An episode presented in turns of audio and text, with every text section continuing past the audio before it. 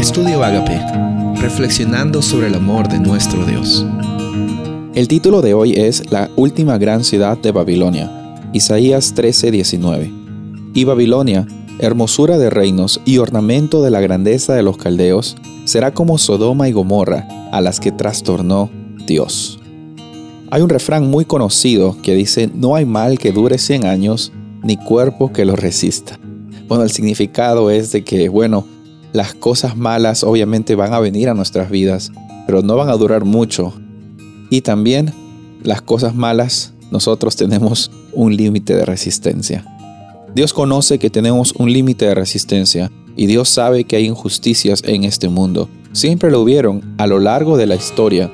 Babilonia fue una nación muy próspera, fue una nación que tuvo muchas riquezas materiales tuvo bastantes aportes también a la ciencia, tuvo bastantes cosas increíbles en su apogeo. Sin embargo, también eran conocidos como una nación totalmente pervertida y totalmente opresora hacia las personas que eran conquistadas por ella. Tenía un lado bueno, un lado malo, así como todos nosotros a veces tenemos lados buenos y malos, pero las opresiones de Babilonia en la Biblia fueron comparadas incluso como Sodoma y Gomorra.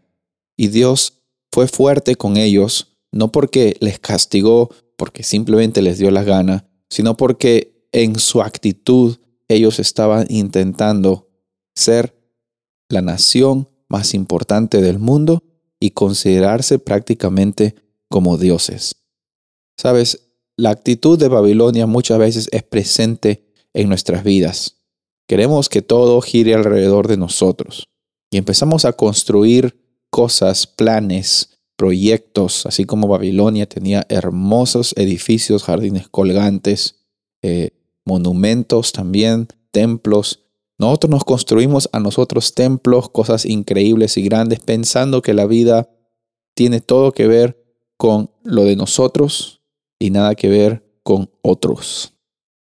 Lastimosamente, a veces aprendemos a las malas y Babilonia fue advertida de esta situación, porque esto es una predicción, es una profecía.